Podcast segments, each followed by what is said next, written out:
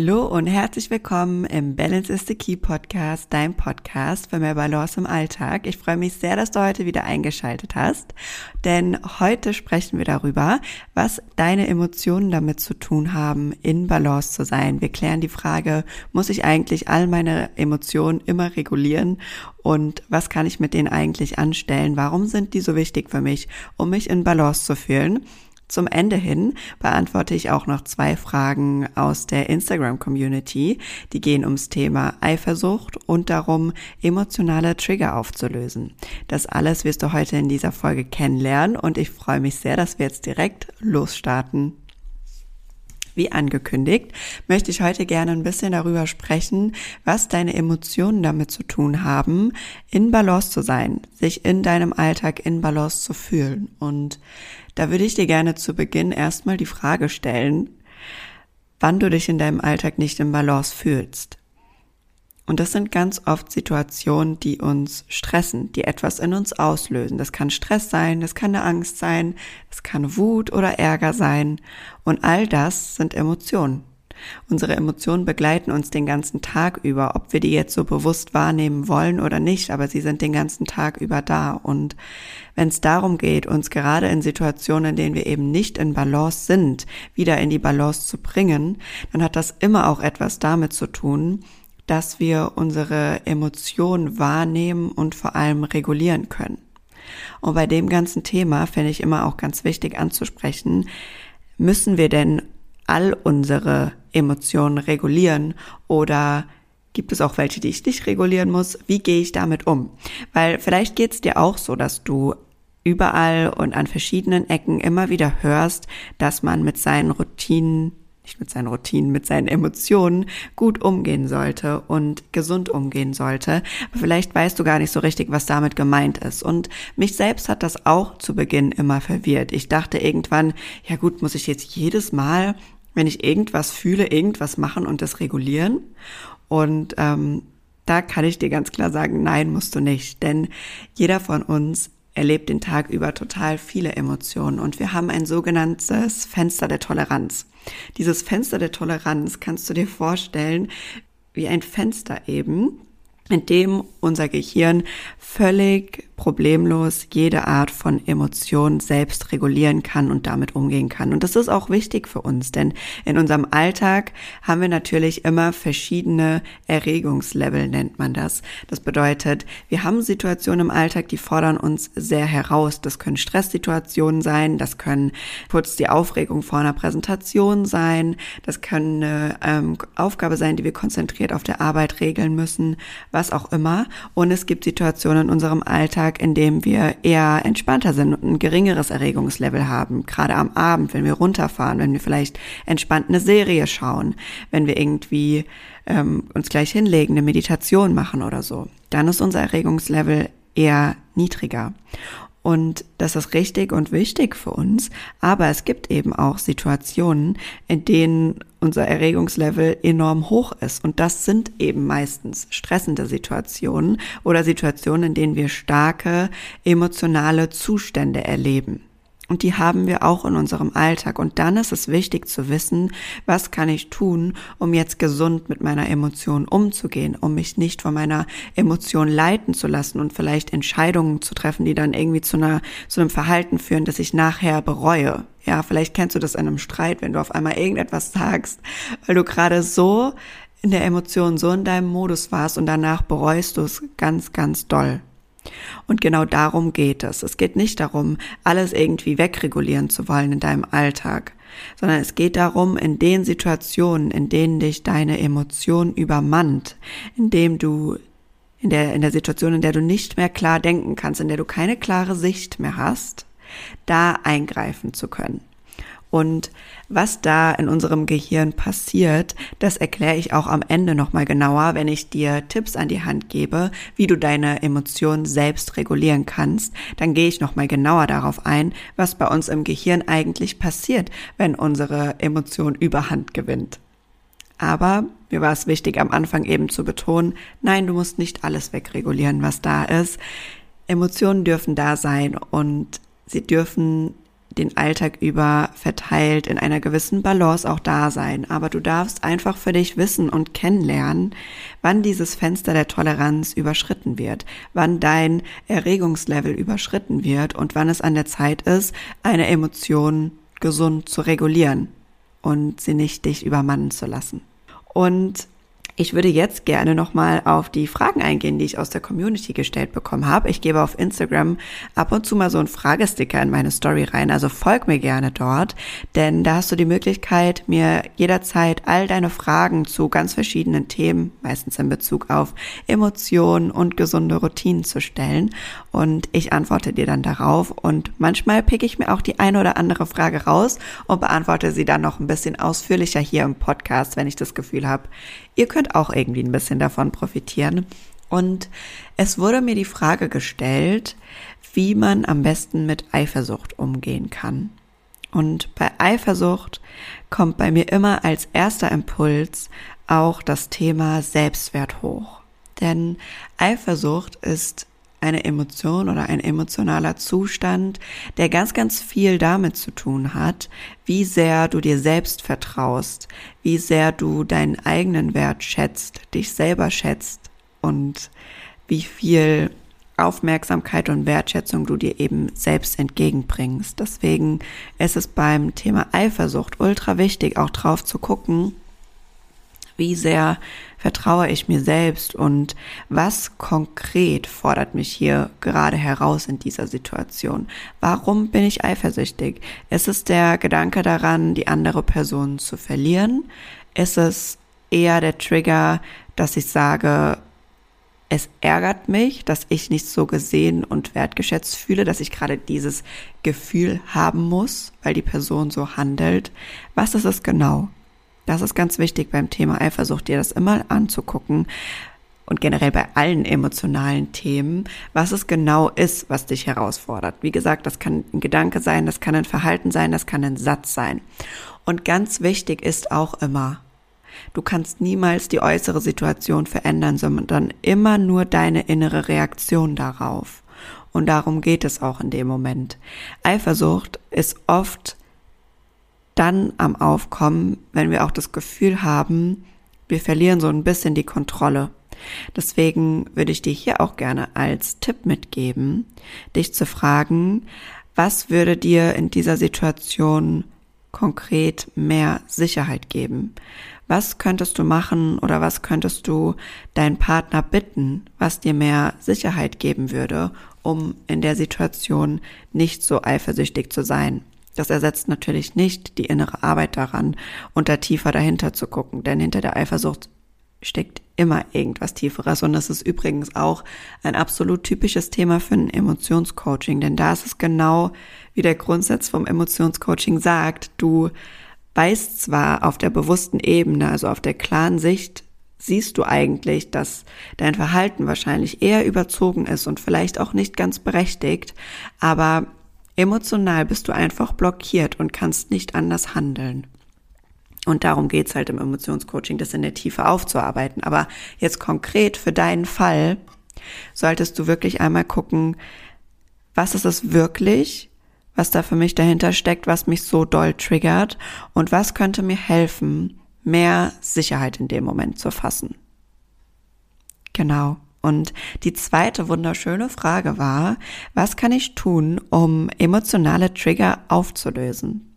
Und da möchte ich gerne zu Beginn erstmal sagen, dass grundsätzlich jede einzelne Emotion, ob die jetzt angenehm oder unangenehm ist, einen einzigen Trigger hat, ein Bedürfnis und eine Funktion für uns, die sie erfüllen soll oder kann.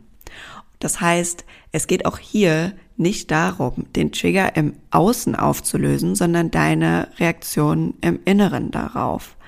Und bei emotionalen Trigger bewegen wir uns tatsächlich meistens in dem Bereich, gehe ich jetzt mal davon aus, dass du Situationen meinst, in denen dich deine Emotionen übermannen, wo du eben nicht wirklich weißt, wie du damit jetzt gerade umgehen kannst, umgehen sollst. Und das ist genau der Punkt, den ich zu Beginn angesprochen habe, nämlich dann, wenn wir unser Fenster der Toleranz quasi verlassen, wenn unser Erregungslevel zu hoch ist. Und ich würde dir hier gerne einmal kurz erklären, was da in unserem Gehirn auch passiert. Denn das verdeutlicht, finde ich, super gut, warum wir uns so fühlen, wie wir uns in dem Moment fühlen und warum wir einfach keine klaren Entscheidungen treffen können. Und du kannst dir das Ganze anhand von deiner Hand einmal vorstellen, ja?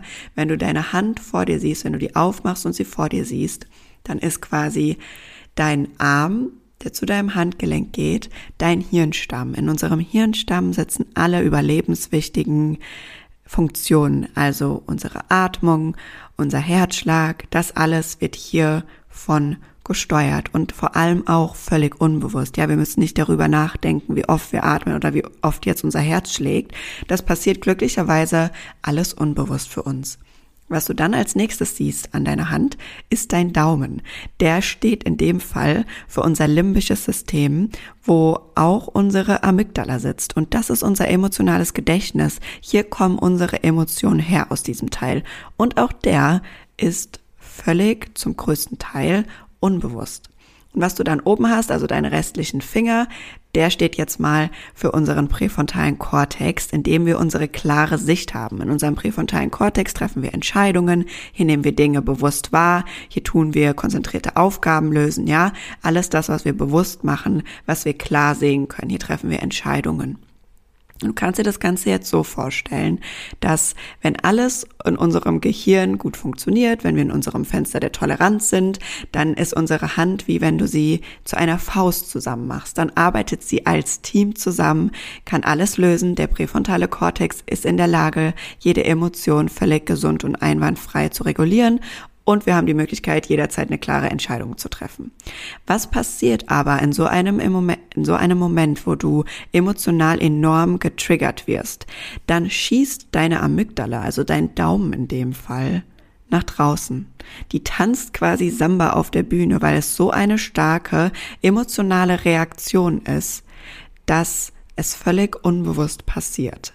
Ja, Sie tanzt Samba auf der Bühne, so kannst du es dir vorstellen. Und der präfrontale Kortex hat keine Möglichkeit mehr, die tanzende Amygdala zu greifen und die Emotionen gesund zu regulieren. Und genau hier müssen wir eingreifen, ja? Also in so einer Situation, wo dich deine Emotion übermannt, ist dein limbisches System, deine Amygdala gerade am Werk und du bist einfach nicht in der Lage, eine klare Entscheidung zu treffen oder auch etwas klar zu sehen. Und genau deswegen ist es so wichtig, in dem Moment Dinge zu tun, deinen präfrontalen Kortex zu aktivieren, weil was passiert dann? Diese beiden die Amygdala, also dein limbisches System und dein präfrontaler Kortex, die teilen sich einen Akku. Das bedeutet, wenn die Amygdala gerade Samba tanzt, dann tut die mehr von dem Akku einnehmen und der präfrontale Kortex hat keine Möglichkeit darauf zuzugreifen. Wenn wir aber anfangen, die Aktivität vom präfrontalen Kortex weiter hochzufahren, dann nimmt er auch wieder mehr vom Akku ein. Und wenn er mehr als die Amygdala von dem Akku einnimmt, hat er die Möglichkeit, diese zu beruhigen.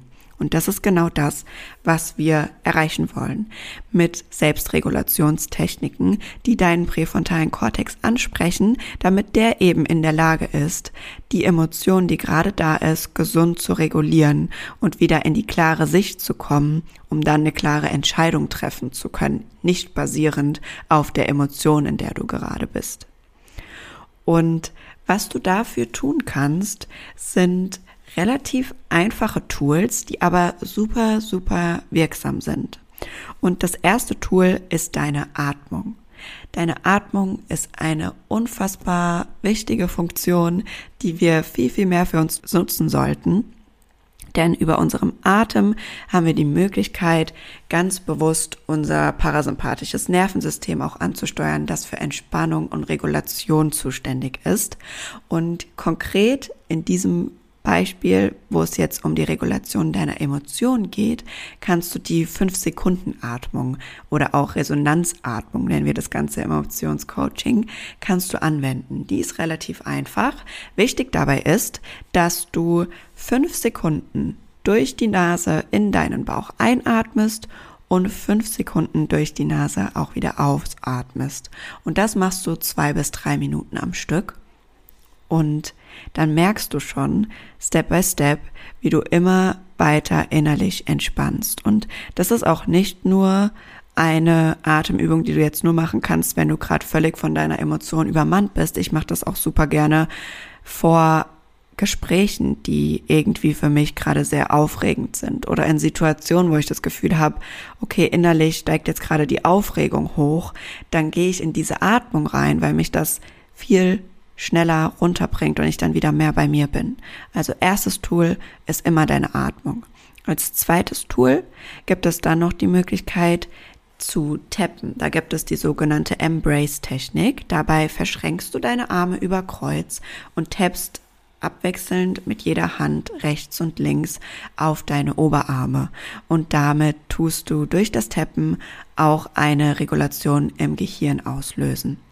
Als drittes Tool gibt es dann noch die Möglichkeit, vor allem in Situationen, wo du gerade wirklich absolut nicht mehr klar denken kannst, gibt es dann noch die Möglichkeit, dass du rückwärts zählst, am besten von 100 in Dreier-Schritten, denn da tust du auch ganz doll konzentriert arbeiten und hast eine hohe kognitive Anstrengung, was eben auch dabei hilft, den präfrontalen Kortex zu aktivieren. Das hilft, finde ich zum Beispiel auch super, wenn man gerade im Overthinking feststeckt, ja. Also da von 100 in Dreier-Schritten rückwärts zu zählen, ist ein super Tool, um sich auch wieder ins Hier und Jetzt reinzuholen. Genau dann waren das jetzt tatsächlich drei Selbstregulationstechniken in Bezug auf deine Emotionen, wenn sie dich übermannen. Es gibt noch einige andere, aber das sind so meine drei liebsten Tools, die man, finde ich, am schnellsten machen kann und vor allem auch, ohne dass sie viel Aufsehen erregen. Ja, also auf deine Atmung zu achten, das ist etwas, was du immer gut zwischendurch machen kannst. Und auch das Thema mit dem Rückwärtszählen, das sieht dir jetzt keiner unbedingt an, wenn du gerade innerlich in deinem Kopf rückwärts zählst. Was ich dir auch gerne noch mitnehmen würde, ist, dass wenn du anfängst, deine Emotionen zu regulieren, du automatisch auch dein Fenster der Toleranz trainierst. Denn wenn wir uns ein ganzes Leben lang gar nicht so richtig um unsere Emotionen geschert haben, uns gar nicht richtig damit auseinandergesetzt haben, dann ist es völlig normal, dass wir auch gar nicht wissen, wie wir richtig handeln sollen oder wie wir darauf reagieren sollen.